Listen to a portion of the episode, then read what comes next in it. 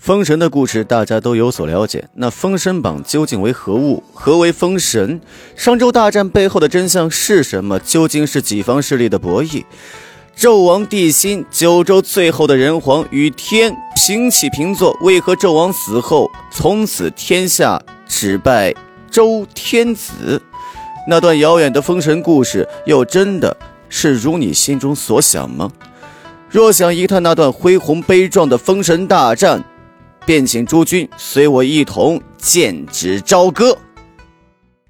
隐隐隐秘，隐隐隐隐秘，英米酒馆，隐隐秘，英米酒馆，隐隐秘。英米酒馆。 Hello，大家好，欢迎收听隐秘酒馆，我是 Dev 喝子 Y，喂喂喂喂，老张啊，没错，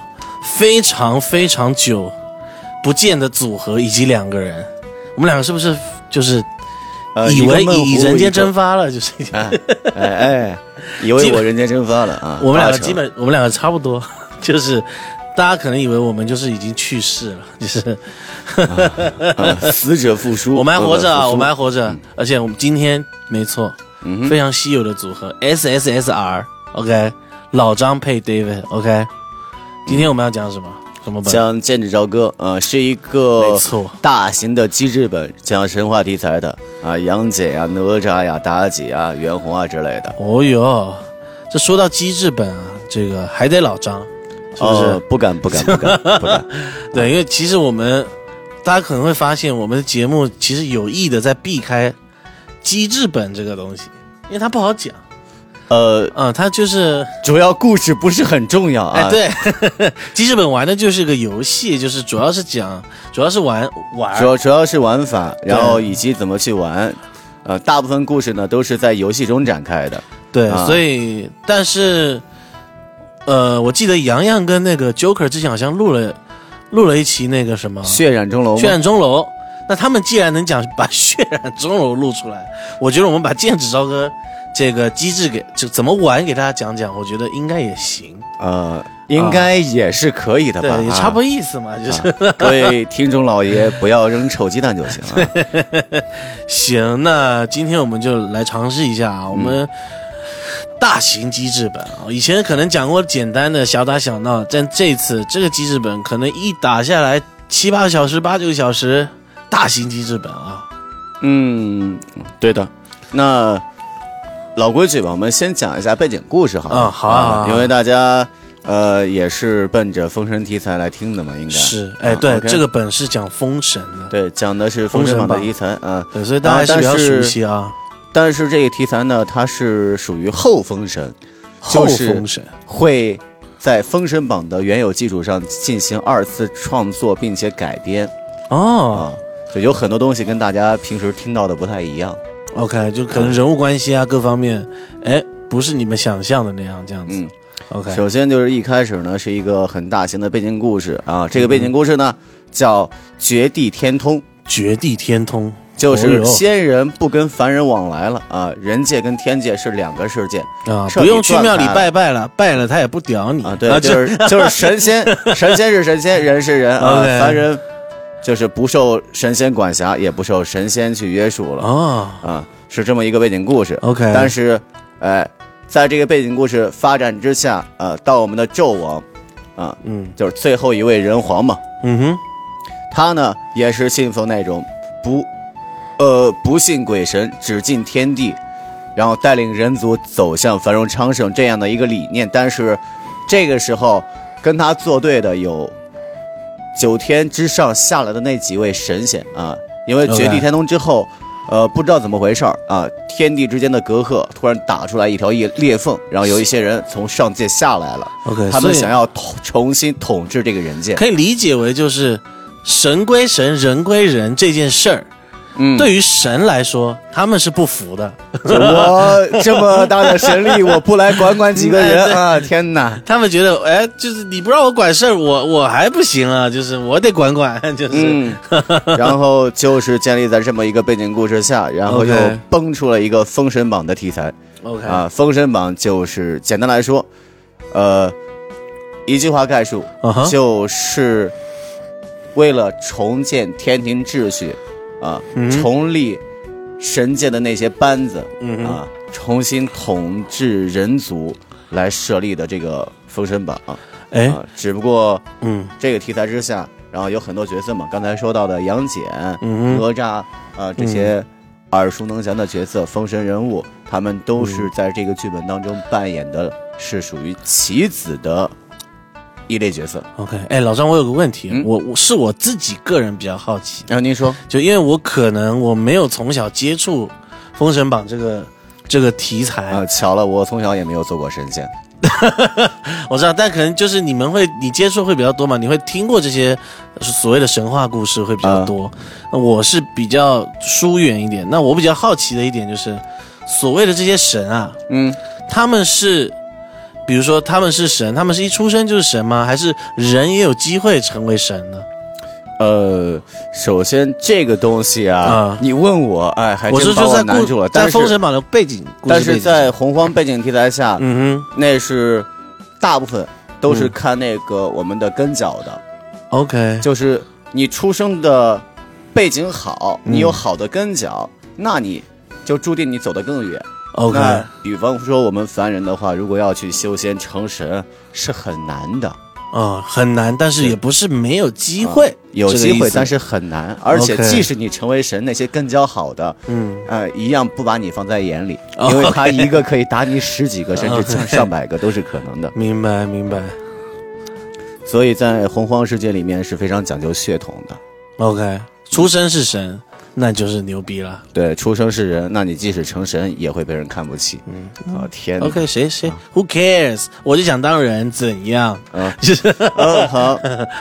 那我们言归正传，继续好好讲好这几位妻子的事情，好吧？好的，呃，其实是大家扮演的角色了。啊嗯哼，嗯啊、第一位角色叫杨戬啊，大家应该都很熟悉他的人物介绍呢是天地之间的第一战神哦啊，他的出生背景包括人物介绍背景也都是一样的，大家呃应该都听过。俗禅称让二郎神啊。呃二郎神这个时候还没 还不是他的封号，哦还哦，这个时候他还不是二郎神呃，他只叫杨戬。哦，啊这样子的他啊。只叫杨戬，在 OK 在这个时间，然后啊哦有三只眼睛被人当做怪胎嗯、啊，然后是禅教的十二金仙啊，玉鼎真人的弟子嗯啊。说到玉鼎真人这个人，就是啊，完全什么都不会，嗯，但是他教出来的徒弟都是特别强的那那种你比如说除了杨戬，啊。除了杨戬以外，甚至在一些野史当中啊，就是嗯大家 YY 的。呃，小说题材当中说玉鼎真人其实就是菩提老祖，哦，菩提老祖是教的谁的师傅？哦，教的孙悟空啊哦，真的啊、啊，对啊，哦，那确实这个人就是啊说、但是这个东西就是慧眼识英雄， 就是会收徒弟是还吧？会收徒弟，哎会收徒弟 对啊，对对对可以的啊，呃，杨戬的背景就是天地第一战将，然后还有一个叫哪吒，这个也是大家耳熟能详的角哎，色，是的，是的，然后叛逆，主打就是一个叛逆，啊，嗯在这魔个剧本童，，啊在这个剧本里面也是非常叛逆的，就是魔头 OK，啊，从小啊，妈妈怀他三个月呃三年是吧？嗯啊，三年零六个月啊，还是不生，还是不生啊！最后爸 爸真的气的说要杀了他啊啊！三年零六个月，李靖单手能拖他嗯，啊！发生了什么事儿，咱也不敢问啊，也不敢细聊。所以哪啊，吒的爸妈也是神吗？呃，哪吒的父母他们不是神，哦，那就不是是神我们刚刚讲到的，是人。哦，那就出现了，嗯，他是人生的神， 呃，对的，哦，是这么 OK，一个 OK，那杨戬是神的血统，呃，杨戬在我们这个故事里面，他也不是神神的血统，他哦只不过天生异象啊，长着第三只眼睛 OK OK，啊。然后我们再讲一个姬发，激发。对，姬发，嗯很容易讲错啊，讲成很容易讲成别的激发东西，啊但对是啊知道无所谓啊无所谓无所谓，无所谓。大家能听得明白就行。这个就是我们前文刚刚提到过的周天子。哎，嗯为什么纣王说自己是人皇，他到这儿就降了辈儿，成为了儿子呢？哎哎，就不太清楚了啊。怎么在剧情里面会讲，OK，啊？然后最后一位男性角色，大家可能比较陌生，叫袁弘。袁弘，嗯，对的，大家应该没有听过这个，呃，应该有听过，但是不是特别熟悉。呃，对他就是眉山七怪的老大啊，一只猴子。哦，哎，一只猴子，孙悟空的亲戚，哎，就是有在神话典故里面是这么说的 啊 OK。袁弘跟杨戬大战，被杨戬所杀嗯哼，啊，死后怨气不散啊，在一块灵石之中啊，重新孕育了。呃，无数年华之 后，哎，变成了孙悟空哦啊，出来还要跟杨戬打哦，原来是这样，孙悟空的祖先啊，啊，就是 在在一些故事里面是这样一个典故嗯他了，爸但是， 呃，但是这个封神题材，包括洪荒题材呢，大家都是很善于改编和二创，嗯所以已经呃算了可以没事，这样比较有意思。啊对，众说纷 纭吧，啊，就是还有人说什么孙悟空是什么关羽的什么师傅呢？ 啊，也可以，也可以啊，可以的啊嗯啊， 是算算时间线能算 上，哎，是，哎，对对 对，呃，可以的啊。好，那男性角色讲完，我们再讲女性角色。女性角色最知名的是苏妲己，哦，这个是听过的，哎，就是说坏女红人颜祸水啊，啊坏女人嘛啊哎，蛊惑纣王啊，让纣王呃，那个叫什么不早朝来着不早朝啊？算了，就是起不来啊，下不了朝啊，算了。什再这么说什么？好你像你在说什么？啊啊，没有没有，就是妲己她魅惑了纣王，让纣王不理朝纲嘛哦，啊。然后纣王本来也是一个英明神武的呃君主啊，但是好像就是听了妲己的话啊，哦哎，就是意开志始薄变弱得哎暴虐了起来。哦，就是历史的背景就是喜欢把锅让给女人来背。对，好像还说妲己让纣王什么点点了什么烽火什么，呃呃，那那个那个不是纣王啦，哦，那是别人，吧那个是褒姒啊褒褒姒姒跟幽王啦。哦哦哦，也是啊那妲是己干的啊，那褒褒褒�姒是褒姒宝了四是宝四，另外一个女的，呃，另外一个你女的，看我就那说个我不熟嘛， 那个 叫烽火戏诸侯，是周幽王的典故，哦那是在这之前的记了串儿了啊，记记串串儿儿了，啊，主要是看的书太多了，是啊， 吧？没有，没有看的少，看的少。啊，然后 还有一位女性角色叫龙骑公主，骑骑公主听起来不错。呃，这个人呢，呃，其实大家都不太熟啊，连我也不太熟。 OK 啊啊，据说是那个金池圣母的女儿 OK，啊，在我们《封神榜》原有题材里边，说是嫁给了土行孙，土行孙呃，好像是这么一个故事的发展。 OK 嗯，但是在我们这个故事里面，就是完全把它撇掉，进行了一次二创。然后最后一个啊，孔宣，孔宣呃，孔雀大明王是个女的，哦，女的啊我没有想太明白，就是因为呃，孔雀大明王是佛母嘛，啊、在神话传说里面，他是把悟道的如来佛祖，就是释迦牟尼吃到了肚子里，然后哦，我好像听佛祖过佛祖悟道啊、破腹而出啊、想要杀了这个孔雀的时候，其他人都在劝你，既然从他肚子里出来，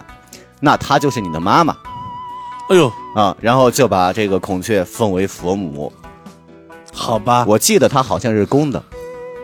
嗯，但是她是佛母， 啊，对对的，对的。啊，在这 OK 个故事里面，她也是以一个女子的身份出场了。好的哦，那她很厉害，应该，呃，对的，在神话故事里面，她是五色神光，无物不杀，所以她是个鸟神。对，是个鸟神。哎，我之前看看了一个那个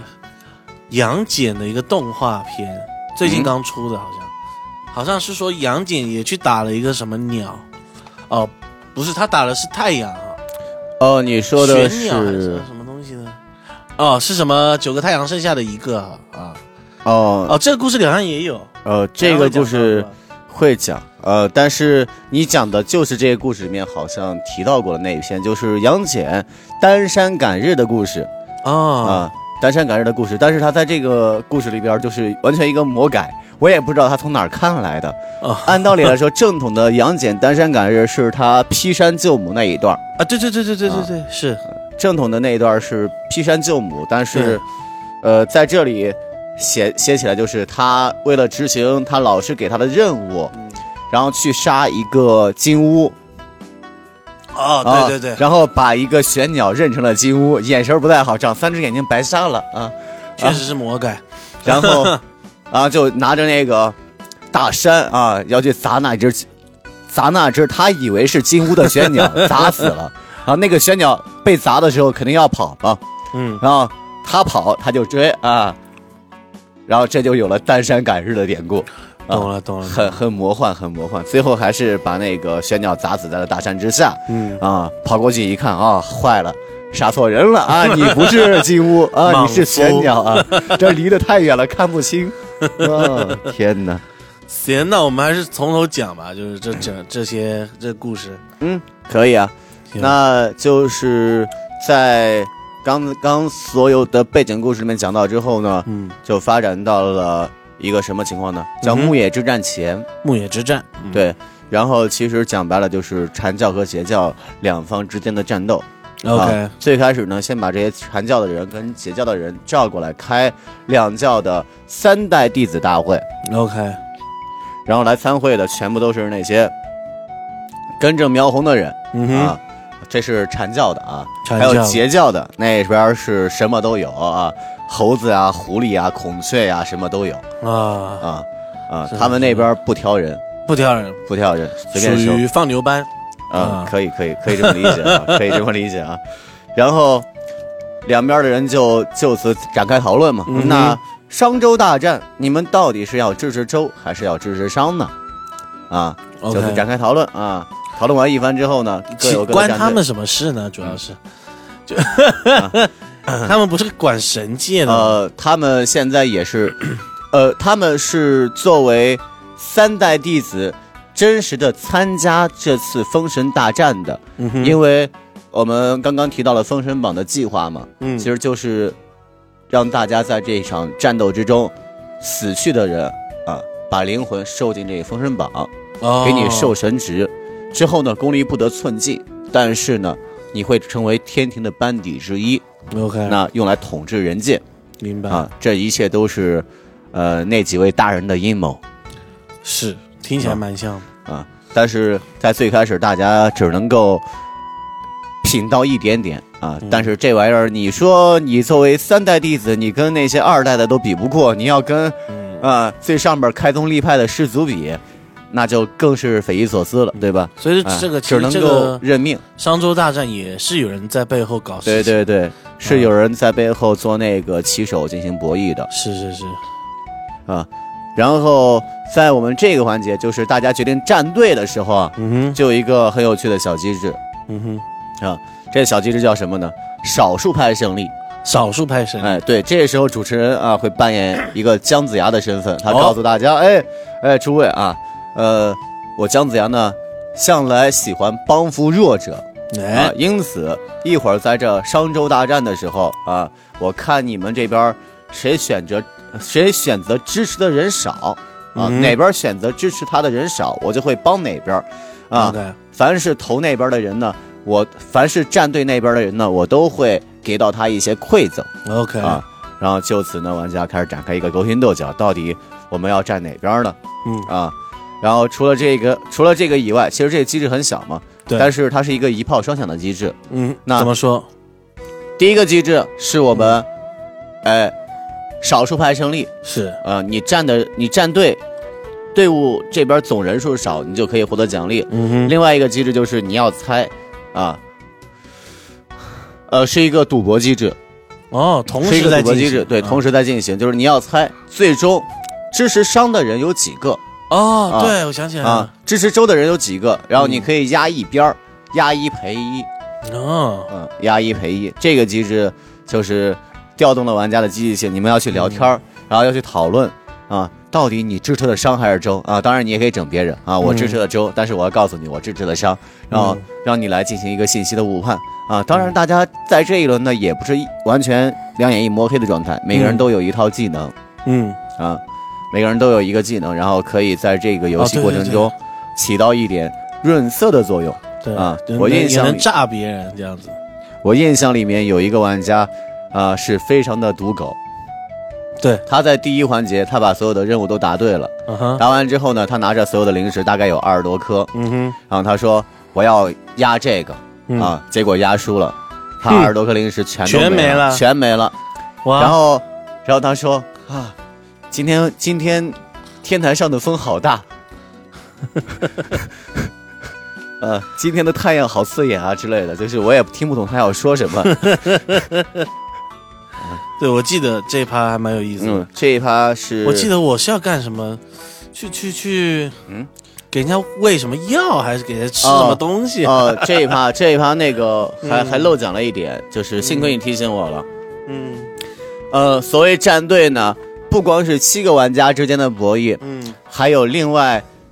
另外一些 NPC 啊、嗯我记得是三个 NPC 还是四个 NPC 来着？是，呃，哦，是四个 NPC，嗯，呃，什么然后金扎努有有啊个叫金吒的 啊啊，在故事里边呢是这样设定嗯的：金吒跟他的弟弟哪吒哎，啊，还有那个西奇的姬发，哎他们曾经因为一只孔雀打起来了。闹矛盾了啊！哎，这只孔雀呢就是孔宣，哎，哎，他们四个人，呃不，呃三个人一只鸟儿啊、嗯那当时孔宣已经是，呃孔宣没有任何法力，就是关在笼子里的一只鸟儿。然后金吒呢想要欺负那只鸟啊，哪吒不让啊。姬发看到哪吒跟金吒在打，嗯，就过去帮了一下啊。呃，把金吒打得痛哭流涕。这个时候，金吒来了，他作为三代弟子的身份嘛，嗯我也有一票。那你想不想要我这一票呢？哎，哎，你过来找我啊！我告诉你，你们当中有两个人我最讨厌了哎，啊！我这里有两颗毒药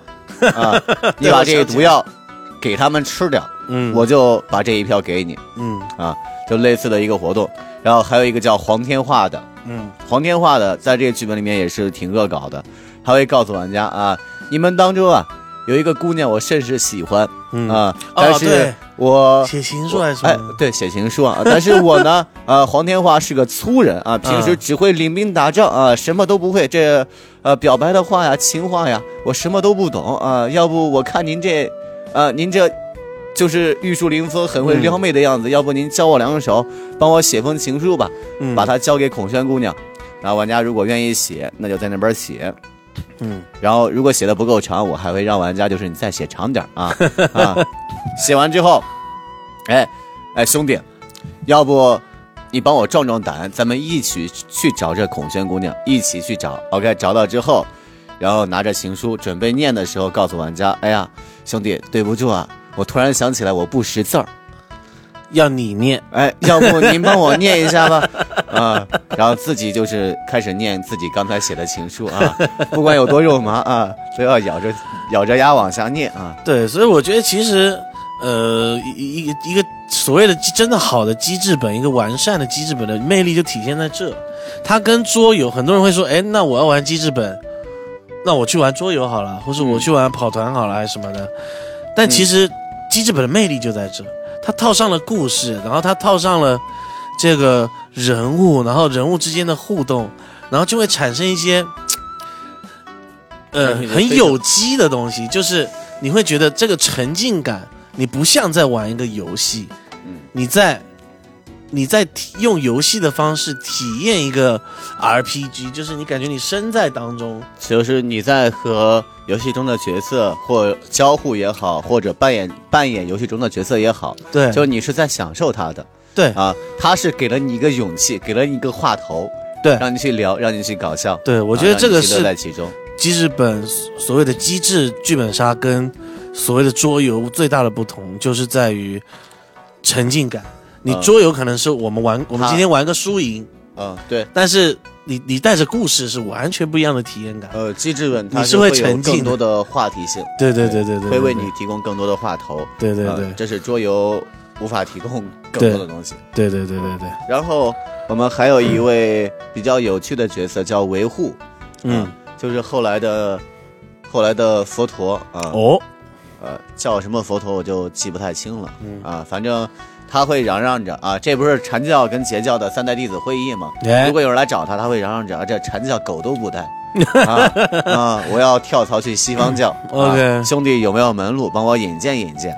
哦，啊，就明确告诉玩家啊，我不想待传教了，然后你去帮我找一个认识西方教大能的人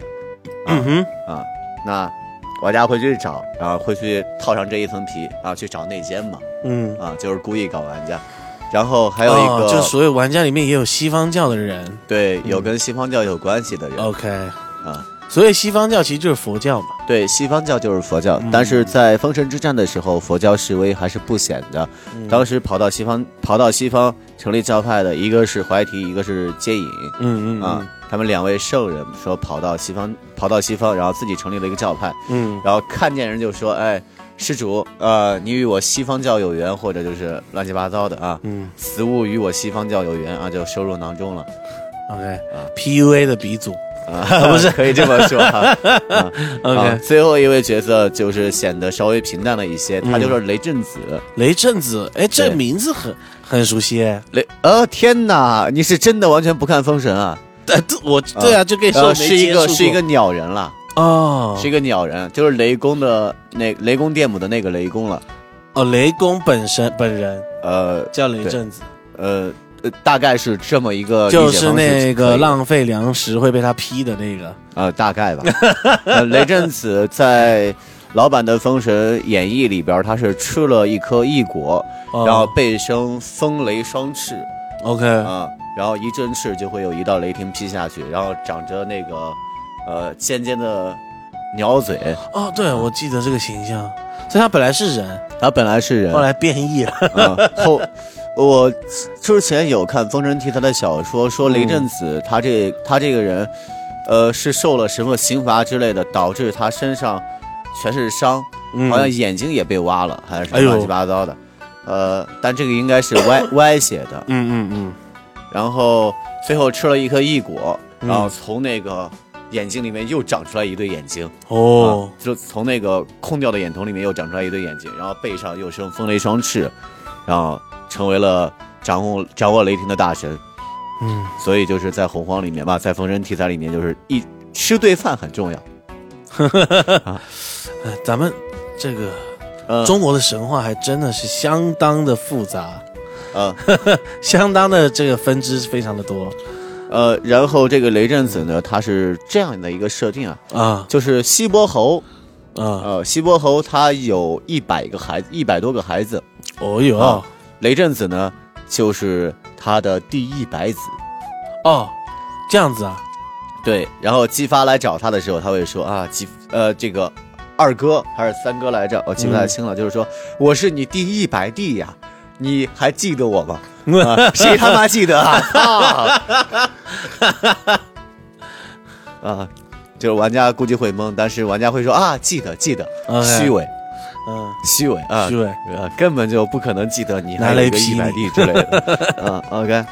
然后这一趴机制过完之后，我们就赌博完，赌博完之后呢，又是一幕阅读剧本啊。对了，呃，我们再讲一下就是人物之间的仇恨啊。嗯，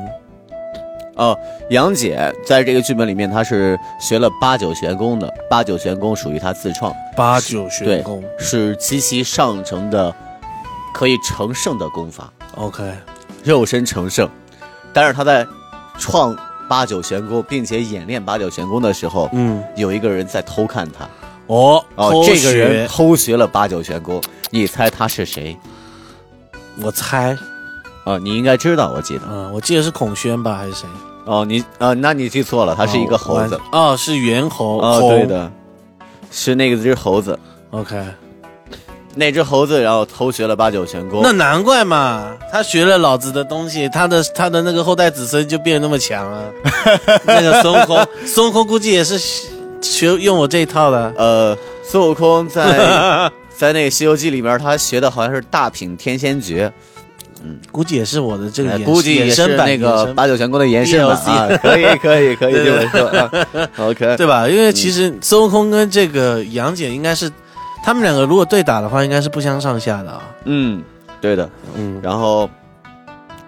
哦，然后那个在杨戬这边的话，他跟龙吉公主也有也有羁绊。啊，是的啊，，对，龙吉公主是，呃，很多年很多年以前，她找那个月老相果姻缘，哎，对，月老跟她说啊，你以后的姻缘就会应验在一位三眼神将身上。是，哎，然后这个三眼神将就很戏剧性的是我们的杨戬。杨哎，戬在认识龙吉公主之前是一个地痞流氓，哎，喜欢喝哎酒，哎喜欢喝酒，然后呃一个无赖的形象。是那但是认识龙吉公主之后呢，他就被龙吉公主的美所俘获了。哦，对，啊然后他一心然后向上了，开始就是哎，开始积极向上了。好像还给他了一副盔甲啊，对，对龙脊公主送她的，对对对对，然后就此呃奋发图强，哎并且自创八九玄 功 真的是、哎真的人是生简直是质的飞跃啊！啊，然后并且啊、成为了天地间的第一神将。哎呦，哎，但是后来呢？什么叫龙脊遇公到主对的阿姨，真的就不用再努力了？啊？啊，可不以是的， 可以的，啊呃，完全曲解啊，可以的啊。但是后来龙脊公主就不爱他哎，了，对，我这个这一啊趴我真的就是， 就是后来龙脊公主就不爱他了，然后告诉杨戬啊，你现在要去找为什么龙脊公主突然不爱你了真的是醉了。啊？呃而且龙脊公主 啊不爱他之后呢，去找了姬发对，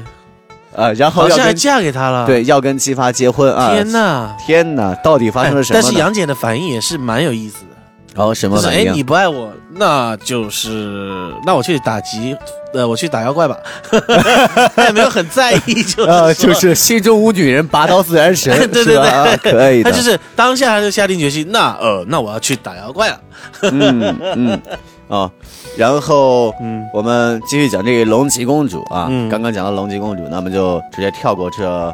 所有的恩怨情仇。那讲龙骑公主她为什么突然啊不爱杨戬了呢？嗯啊，是因为她跟杨戬之间的红线被人剪断了。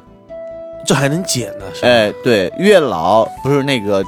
天地作媒月老牵线嘛？嗯，啊，他跟杨戬之间的红线被人剪断了，并且把红线绑在了另一个叫呃叫红英的人身上，好你像说杨戬跟不呃叫那龙脊公主的红线，把他绑在后比后某一个不认识的人身然后上，某一个不认识的人身那上，他怎么后来跟姬发在一起了嘞？啊、没有他他根本就不喜欢那个人，他根本就哦素未谋面嘛，猥琐男是吧？然后他喜欢的是杨戬啦，但是呃上边的人就是给他施压啊，你不能哦跟杨戬在一起， OK，啊，然后同时在我们这些故事里面，姬发是一枚很重要的棋子，嗯，他们让龙脊公主接近姬发，教导姬发。哦，那姬发呢，也是自小接到受到我们龙脊公主的教育，嗯，然后也是爱上了龙脊公主呃。是她嗯跟杨戬两个人是争风吃 醋，然后后来呢，呃。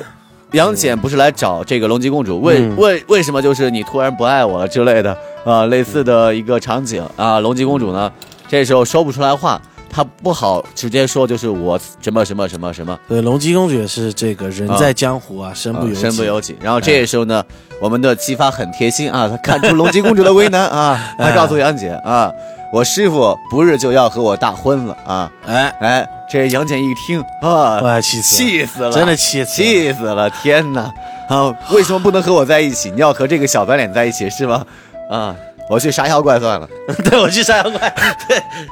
反正嗯遇事不遇事不决就去杀点妖怪啊。哎，后来还杀出事儿了，反正呃，后面杀了那个金乌嘛，哎，对吧后面会讲到，对呃，对，对就是杀掉那个玄 鸟，然后杀了玄鸟之后呢，我们的孔宣啊，孔宣是那个玄鸟的妹妹啊啊，啊。孔宣要去找杨戬报仇，但是孔宣的法力很小，哦啊他当哎他时不是很厉害吗他？当时只是恢复了本体，恢复了真身。啊他是天降玄鸟，继而生伤啊。然后在这个故事里面，她是玄鸟的妹妹， OK 也是守护呃商朝百姓的神鸟。哦，OK，啊，然后她是女娲的，呃，她跟女娲有一些关系啊。 OK，反正女女女娲的娲也把她弟子看之类的对，女娲把她看成弟子之类的。嗯，然哦后那很厉害了但是女娲呢，被几位大神暗害了。啊，嗯，呃在这个故事里面，女她被人都红害，她被红军啊，那个我们的三友，也就是呃元始、通天啊、太上。啊，啊、被他们三被他们四个人联手啊，其实正面打都没有问题，但是架不住有一个老六 啊，啊这边是女娲的人，但是背后偷袭了女娲一刀啊，导致于导致了女娲失 败。所以其实你你你想这，其实这些神仙啊，就是坏的很， 嗯，就是哎是的坏得是的 嗯很坏得他们很跟人也没有太大区别，也是有私心的。呃，在故事里面至少是这样的，毕竟一切的神话故事都是脱胎于现实嘛，是是是是啊是，啊，只不过更加夸张了一些 啊，更加夸张了一些啊，神要么就是坏的彻底，要么就是好的彻底啊。哎，然后这个呃，孔宣去找杨戬报仇，但是呃，实力不济嘛，啊、嗯杨戬呢，呃，就放过他了，哎，放过他了。但是这时候有一辆大山，好像说是那个突然塌了下来是啊，杨戬挡在这个孔宣面前，把啊山给对哦扛起来，自己都累吐血了。哇，啊，在这在这个时节啊，我记得是孔宣好像突然听到了女娲的声音，他哦，获得了女娲的神力，哇现在他的战力就碾压杨戬了，突然厉害起来哎，了，突然厉害起来了。杨戬呢？啊，被我们孔宣打败之后啊，孔宣念在他嗯莫曾名经其救妙过、啊， 被孔宣呃孔宣念在你救过我一命，那我嗯这次也就不杀你了。但是下次兵戎相见就没那么好说话了。是是是，哎，这、啊杨姐应该也挺懵的，就是、呃，杨戬也挺懵的。哎，天哪，为什么一个战五渣突然就能碾压我了？啊，嗯，很怪啊。然后我们继续讲这个，呃，姬发，姬发这个角色，其实在这个剧本里面是最惨的一个角色了。我觉得、哦，他一生下来就是被当成棋子在利用的。是有啊那种感觉，他体内有天地之血，就天生是要把他捧成天子的身份。嗯哼，啊，然后以天子的名义，让百姓、让所有的人去臣服这个神庭的统治，嗯啊，重建天庭秩序，重重重建那个神掌人间这个政权，嗯，然后他的哥哥啊是被自己的师傅杀的，啊，然后他的爸爸、啊是被自己师傅的未婚呃是被自己师傅的未婚夫杀的，哇塞，啊，然后他跟西方教有一定的关系，哎，哎，然后他还是呃禅教的跟截教的棋子，呃，把他捧到周天子这个位置上。你答应我们，你要的我们都可以给你，一人之下，万人之上。但是如果你不答应我们，那不好意思，啊、忤逆的妻子是没必要活下去的。所以那个姬发在这一故事里面是一直忍辱负重的。是很啊尴尬他的位置，对，也是忍辱负重的。然后我们继续讲这个，呃，哪吒吧，哎讲讲哪哪吒啊，哪吒在这个故事里面，他是听说他的本还挺感人的， 啊，这也不知道，啊对他的故事是一个非常悲情的故事啊。 OK 首先，他是魔童转世嘛，是啊，灵珠子转世魔魔魔童降世，在这个故事里面就是，呃，很形象，就是大家都不待见他，说他长得哎丑。啊，还长得丑 啊，哎，刚开始长得很 丑，青面獠牙啊，长得很丑，大家都不待见哦天他，都不跟他玩儿嗯，啊，脾气又暴又不好是啊，，谁跟你玩儿呀？啊，到了后边的话，这边儿不小心杀了一个，呃，杀了一个那个龙王三太子吧，好像是。哎，不小啊心就还、哎，对，就不是小哎心这哎就是不小心又就是又削骨还父，削肉还母，然后之嗯后这个莲花化身，然后就变白了，然后就怎么了？就变白了，变白了，对。就看没那么丑了，是吧？你的意思？就莲花化身，他把之前的那个肉体全都退掉了。啊哦，你说他削什么那一段？你再讲一次，削骨还父，削肉还母啊这一段是什么意思？啊、这个就是身体发肤受之父母吗？哦，他真的这样做了是吧？，对啊，他就说我在传统的哦天哪，哪吒闹海里面，他是这么做的啊哦，就是为了就是说赔罪吗？这个意思吗？呃，不是，我要撇清楚我跟陈塘关百姓的关系，我撇清楚我跟父母的关系。啊，就我父母做的曾经事是给我的做东的西，对、啊我都我都还给他们了，现在我跟他们没有关系了。哦，shit，你要报仇来找我一个人报就好了。哇，啊这个人也是挺猛的啊！对，然后就死了嘛。死了以后，然后化身啊莲花，对，莲花化身。哦，所以后来有说他的形象就是啊，变白了，白面小娃嘛，啊就是都本来青面獠牙，现在白面小娃，对似男又似女啊，是的。 ，OK，然后哪吒的话，就大概是只讲这两段，就挺挺挺好的了。啊，OK， 然后他这个角色就是内心戏很丰 厚，嗯啊，他接到一个任务，要杀当年一起攻势过的九十六洞妖王的兄弟，呃，九十六洞的兄弟，哦全都对，是妖他魔跟鬼怪，他跟妖魔鬼怪好像是好朋友啊，，对，都是他的兄弟，昔嗯日一起共事过，一直一起吃过饭、喝过酒的好兄弟。 OK，然后师傅让他们去，让他去杀他们哦啊 no，啊。然后他想了想，他去杀了啊，啊，并并且一把火烧得干干净净。天哪，然后问他为什么，就是他给了一个非常病态的回答，嗯就是这些这些人，如果我不去杀的话，我的师兄杨戬会去杀了他们。啊，那再往西面去想一想，哦，他就是跟杨戬同个师傅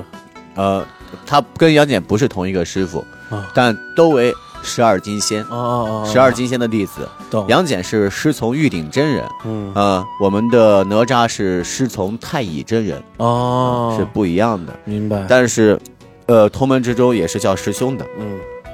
他宁愿自己啊，他宁愿自己的兄弟死在自己手里。是是是，能能理解，啊、就是对，我的我我最好的朋友，啊、别人杀他不行，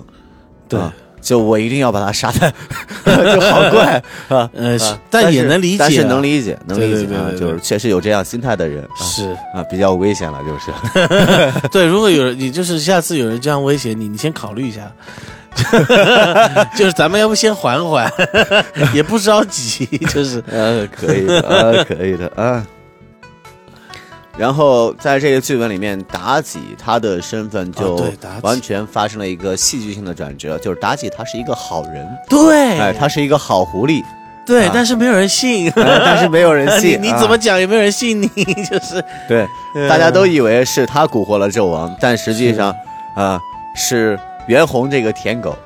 啊。啊袁弘在这剧本里面就是一个纯恋爱脑，他喜欢妲己啊对他喜欢妲己，Oh my god，哦啊，就为了妲己可以做任何事情。 OK 啊、那妲己说啊、病重了嘛，啊、说要一枚七巧玲珑心。嗯那七巧玲珑心谁有呢？比干有啊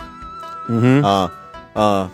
纣王不愿意杀自己的叔父比干，嗯然后妲己也不愿意让纣王为难。嗯但是哼，这袁弘一听，哦，好家伙，比干你去死 吧，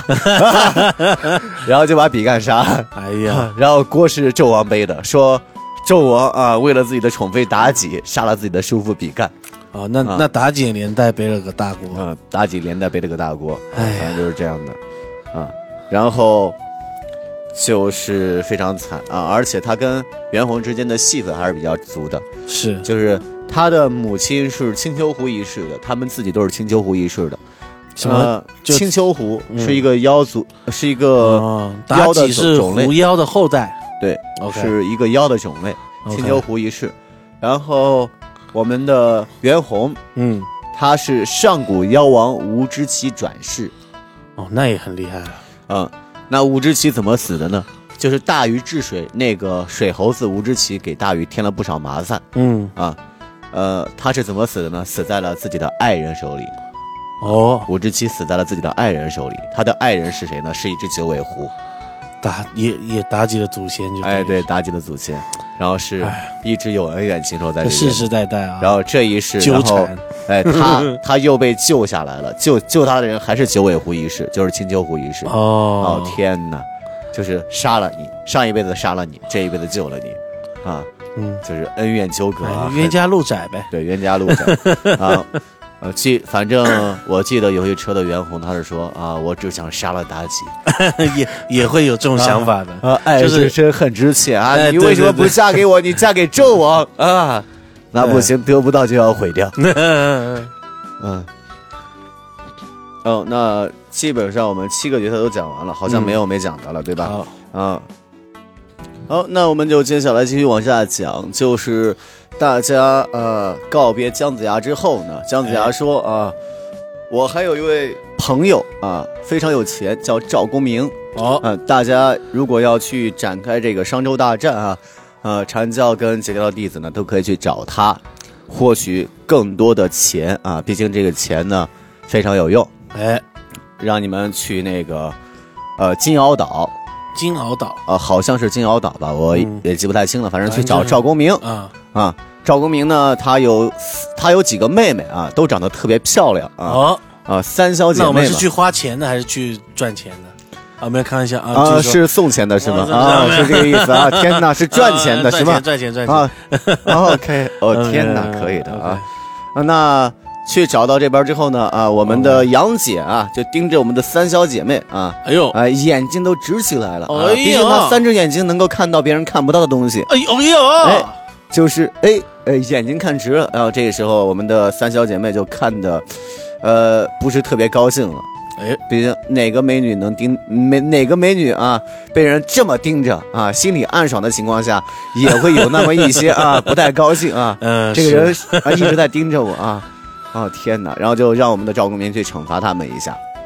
哎，这时候赵公明出场，啊先问玩家就是，哎，那你们认识不认识我呀？哎该管我叫什么呀？赵叔叔，啊，赵叔叔啊，那就嗯赵总啊，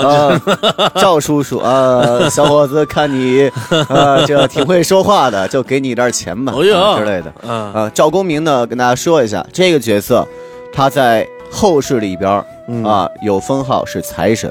哦，啊，赵公那明可是得好好的是一位财神啊，跟关羽的职称是一样的。 ，OK，啊，关羽也是财神啊，对啊，关羽是五财神呀、哦，然后财神很多。哦，啊什有么很东多，财神、南财神、西财神之类的， OK 但我也记不太清，反正财神很多很多。哎，对啊，毕竟有需求量 大嘛，啊，这说的 好啊，我觉得是这么一个理儿啊啊。啊，然后我们的赵国明啊，就惩罚杨戬啊，他嗯，说出了一个主意，是，就我这里有一个金光宝洞哦，啊，你们七个人不能够一起进去分嗯啊，必须要踢一个人在外边啊，啊。这个时候因为之前有矛盾嘛啊，大家都会想着要不要把这个杨戬踢出去，我们六个人进去 哎分怎么洞回事分儿？宝藏这对吧？？这 啊，然后这个时候杨戬就肯定不乐意嘛。哎，当然，啊，然后赵公明就会说啊，我们当然也不是乱踢的啊，那我们有一个游戏规则，这个游戏规则呢就是，你们投票，嗯，哎，投票得票最多的那个人进不去，啊，其他人都可以进去，啊啊，当然哦这个其他人都可以进去的前提是，你们都投了这个人，啊哦如果他得票最多啊，而你投的人不是他，那你也不能进去。哦，这有意思啊，，嗯对，这里就是让玩家自己打自己打架，嗯然后去聊。啊，其实这一趴就是偏向于运气，因为每个玩家的想法都不太一样，是，到底谁能进去，谁不能进去，很难啊说，，是一个博弈类型的嗯，啊。但是博弈类型就是会涉及到一个，就是你一直在猜，一直在算，但你算不完，嗯，你也猜不透啊，对并且啊，我们的赵公明，你猜啊我猜，你猜我猜，你猜我猜，到底有没有写你？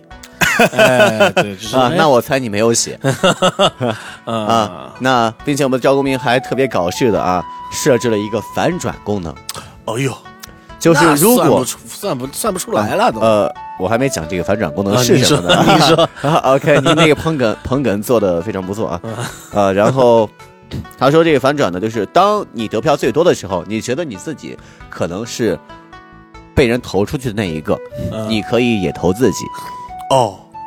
啊，如果你也投自己，并且你得票最多的情况下，你就可以进去。哎，你就可以进去，而且你还可以指定一名玩家进不去。哎呦，哎呦，就是彻底彻底搞太搞懵掉骚了玩家啊，啊！玩家在这一幕，呃，就没有好好聊天了， 我们就哎就凭运气吧，哎谁能自暴进去自弃谁了进不这去是无所谓 啊，就凭运气吧嗯，啊。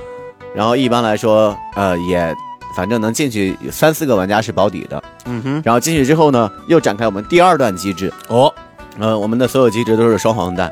第二段机制呢，就是进入宝进入金光宝洞分宝藏的玩家呢，他不一定落得好，嗯也有可能啊，进入金光宝洞的玩家啊，两败俱伤啊，在洞外的玩家，他们可以分到金金光宝洞里所有的宝贝。哼，哦，啊，具体这个打法呢是，呃，所以进他了会也不一定好。嗯，对，它会让进入宝洞的玩家分两派。啊哈，啊，禅教和截教一是般来说是这么分的。但如果进去的是同一派系的，全都是禅教弟子或者截教弟子的话，也会有其他方法去分两派，比如说嗯哼男的一边儿，女的一边儿啊。如果全是男的，就是再按其他的分法。 OK，鸡鸡长的一边，鸡鸡短的另一边。呃，您是懂分边儿的，哎，对，对哎，对可以的啊。呃，也是可以这么分啊， 但是就是比较、呃比较麻烦，需要呃比脱较裤子害量羞一一点，对对下啊，对，需要脱裤子问量题一不下大，啊。问题不大。 OK OK OK， OK，然后呃，分完分完边儿之后呢，会给一边儿三张牌，这三张牌叫抢夺、分享和遁走。啊哈，那当分享遇到分享呢，嗯那就无事发生，我们一人分一半儿财产就走了。哎，哎，当抢夺遇到分享呢，那不好意思啊、你分享一毛钱都没有，抢夺，哎，很霸道。我要把你所有的东西都拿走，嗯，那还可以拿到对金光宝洞你所有的你都要东西分享了，那我就不客气了，是不是？啊、然后还有一招遁走，哎，遁走就是稳定拿一拿一份宝物走，嗯哼，然后剩下的宝物就跟你没有关系了。是，啊，所以就演化出了好几个分支啊，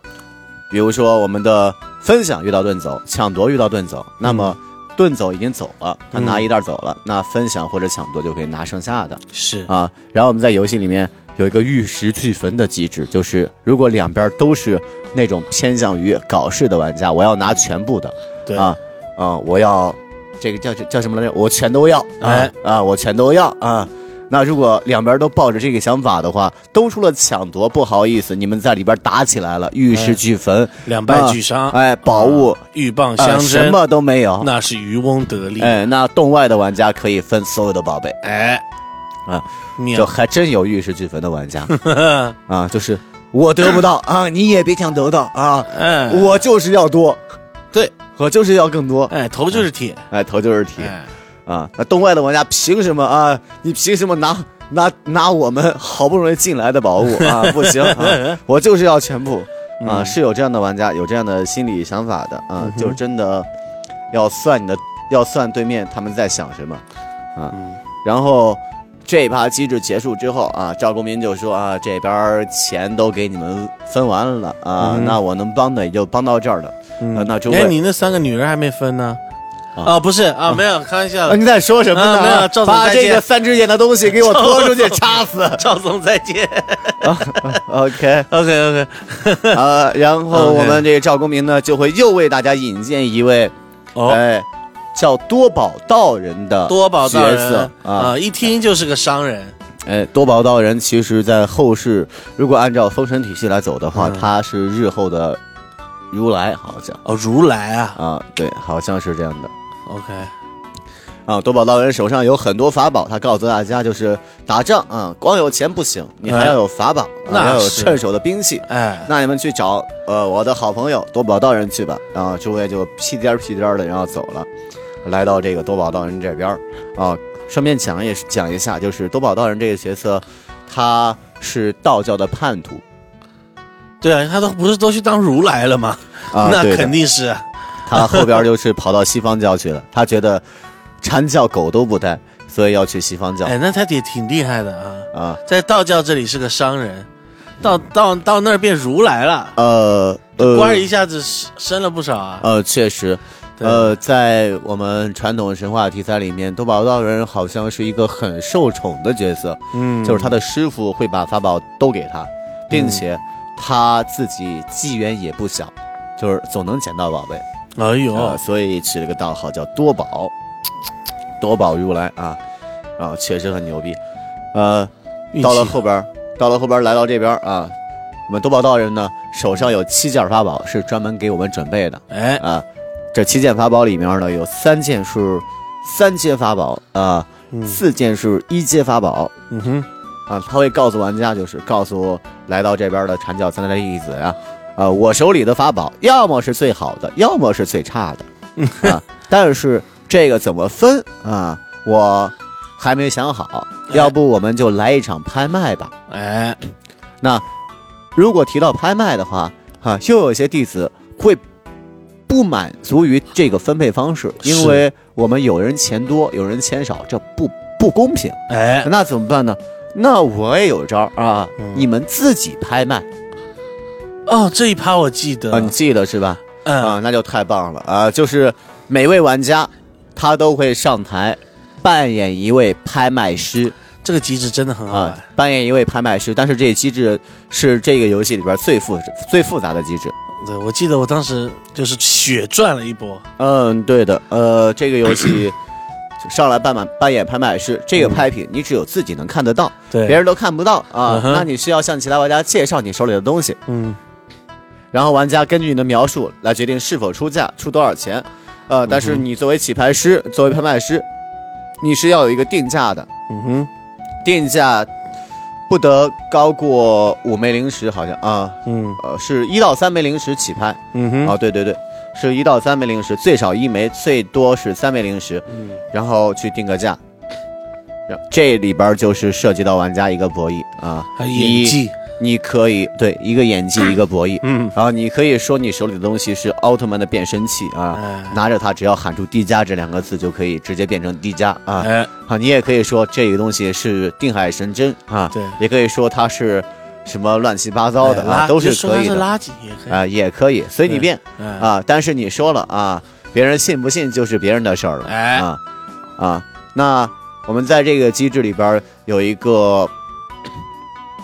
奖励机制啊，嗯哼还有一个惩罚机制，那就是如果你拍卖的东西是一阶法宝，就是最好的法宝。嗯哼，那如果在大家都已经转完圈了，你最终以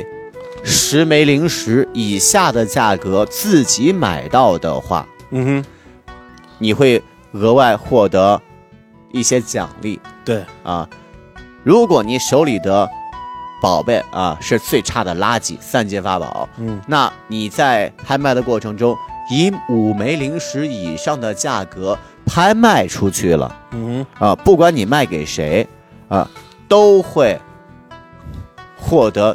等值的零食奖励，哦，啊你免费拿，就是，基本上你拍卖三阶法宝就不会亏嗯哼，啊。但是你拍卖一阶法宝，考虑到一个博弈，所以一般三阶法宝呢，为什么是三个呢？是给那三个女孩子的哦，这样子啊，啊。一般来说就是比较示威的是女孩子，她们不太容 易呃去体会这种博弈的乐趣啊，给她们一个保底之类的。 ，OK，最后呢，就是这法宝拍卖完之后呢，多宝等人又开始搞事了。来，他说：“那个诸位啊，呃，先别着急走啊，法宝你们嗯都有了，但是在大战之前呢，我再教给你们一个全新的东西。哦，哎，这个全新的东西叫什么？叫组合技。组合技，哎呀，这一趴有意思哎，你嗯记得是吧？啊，可以的自自创 啊，对，就是。”你们两两一组，两两一组，最后一组呢是三个人一组、嗯啊，然后自己绘制一套组合技，是，啊，这组合技上面要有什么呢？要有特效，啊、对，，要有呃招式的名字，哎，哎，但是注意，只有特效和招式的名字啊，哎其他东西不能有是，啊，就是让玩家自己开开发自己的想象力，然后去画。哎按我们内车的尿性啊，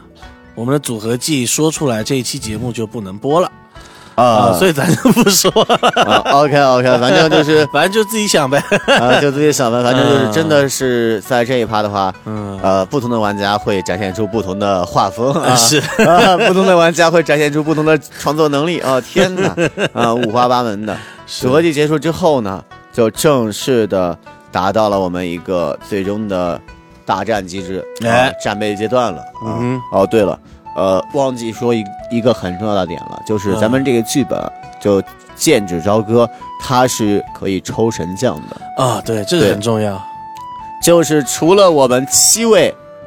禅教和截教的弟子以外、啊嗯，大家可以花费更花费一些零食，呃，从呃我们的宝库当中进行招募，啊、是可以抽到不同的不同品阶的神将来对为自己助力啊。运气好，你可能抽到那个姜子牙啊、赵公明啊、哎是窦宝道人燃灯道人嗯啊、燃灯道人，什么乱七八糟的啊。是运气差，你可能会抽到申公豹啊，什么金渣啊，啊、金啊金渣啊，土也说出来渣有是吧？土渣木渣啊木渣啊对没没没有土 没渣，有土木渣，还有那个我们的土行 孙，啊，呃，就之类的 啊，嗯反正运气如果不好不坏的，你要抽到我们的金色神将啊，嗯比如说黄天化啊，又比如说我们的什么雷震子啊之类的， OK，啊，都是能抽到的。然后之后是我们抽法宝的一个机制，嗯哼，啊，法宝也是可以抽到的啊，啊，在游戏过程中法宝都是消耗品。是嗯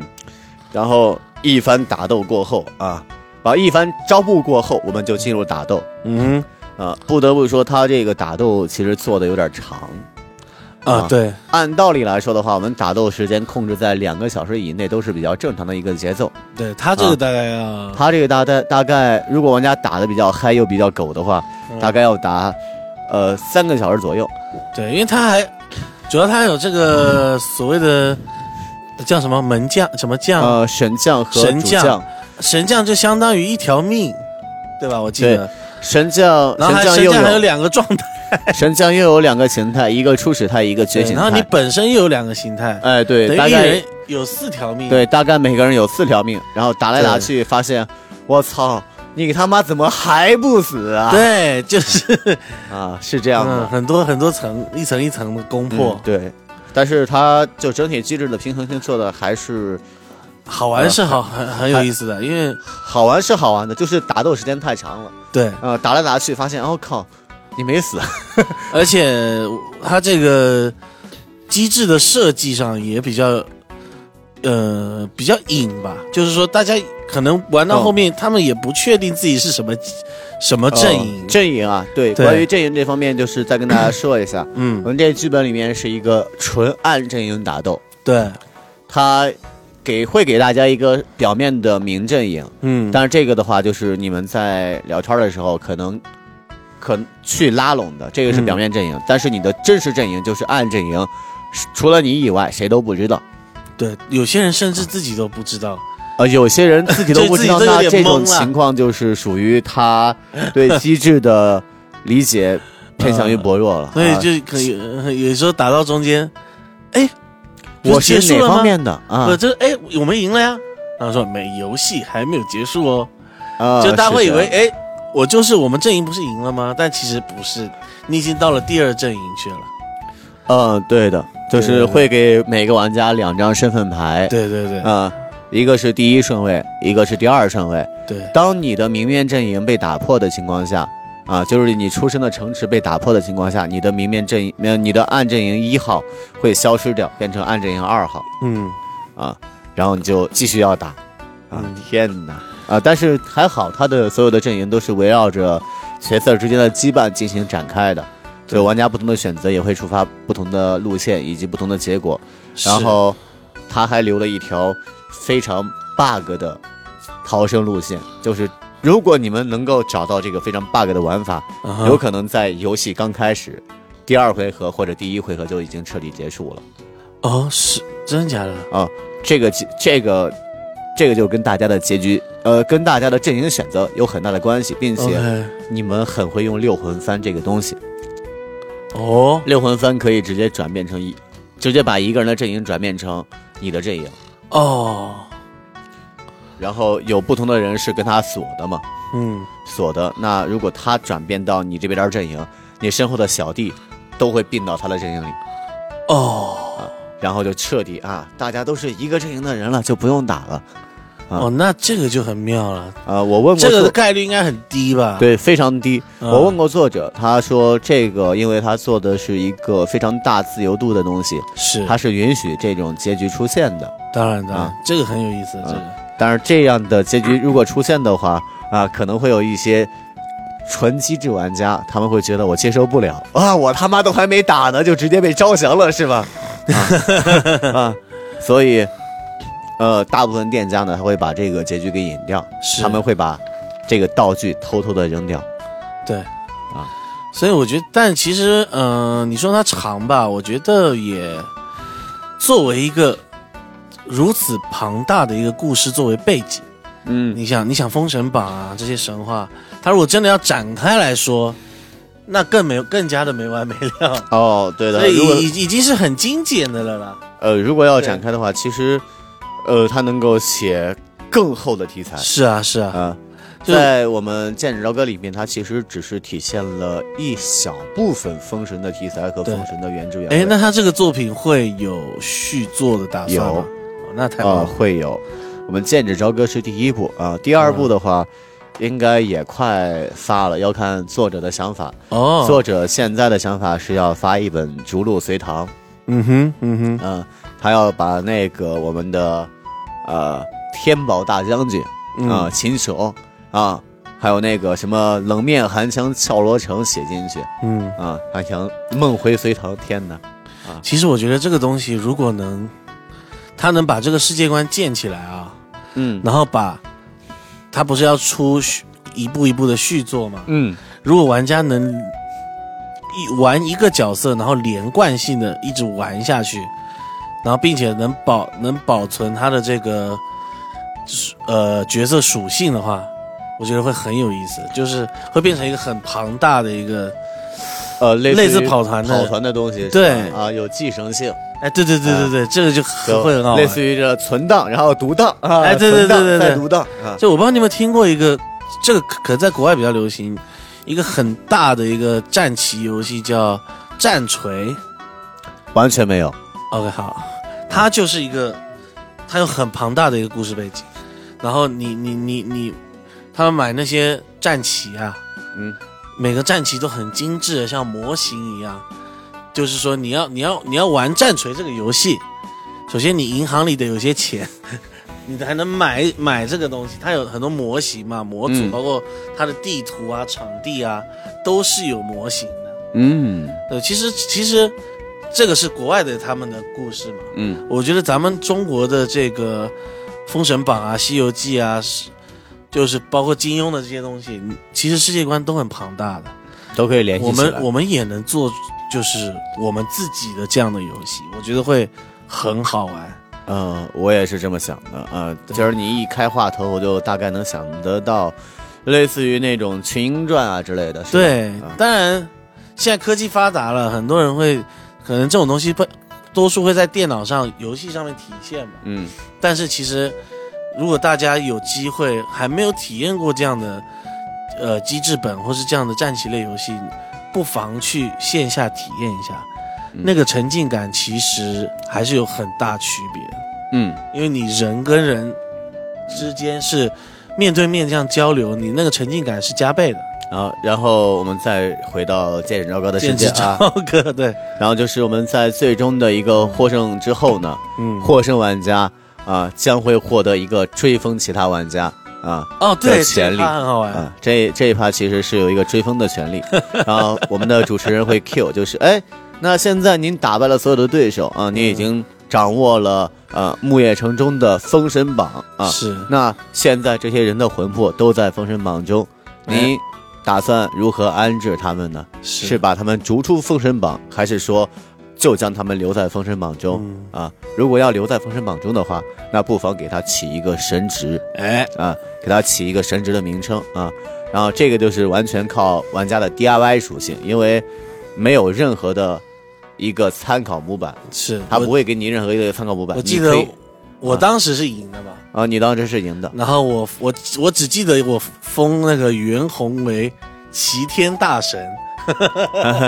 我觉得还蛮有意思的。呃，啊我记得比较有趣的点是，呃，发行跟我们反馈的、嗯说，呃，有一车的玩家啊、获胜了，嗯，他把哮天犬封了二郎显圣真君。 啊然后二郎神呢，就是杨戬啊嗯，封成哮天 犬，啊人是哎狗，狗是人啊！对天哪，直接分不清楚互换啊啊！另外就是除了我们这个 DIY 结局以外，嗯呃，他还提供了一个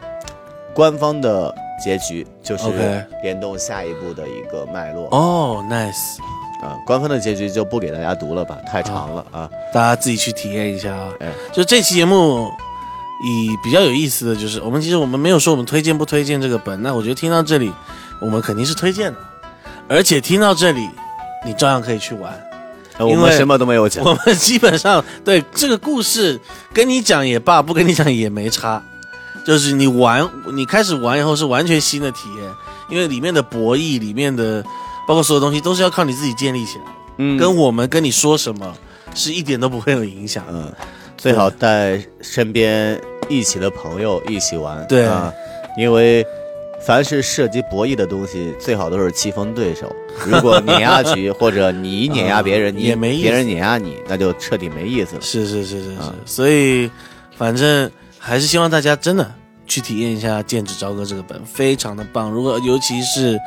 你没有体验过这样的大型机制本，真的花点找个时间，不是刚好要那个叫什么节啊？现在是哦，端午啊节啊、端午节了嘛，就趁放假去体验一下，花个七八个小时，真的酣畅淋漓的玩一次机制本。呃，如果大家觉得七八个小时太长的话，也没有关系啊。嗯我们最近也考虑到这个时长的问题，是，有在考虑一些短小但是很精彩的机制本。哦，好好好，那我们也可以期待一下。嗯啊、那你在上海的话呢，就来一鸣一地玩；啊、不在上海，找个地方玩一下，啊非常推荐，行剑指朝歌啊。啊好，那那我们今天节目就到这里，好，感谢大家的收听啊！另外，不要扔臭 鸡蛋，谢谢。啊谢谢谢谢谢谢。好，那今天就到这里，拜好，拜拜拜。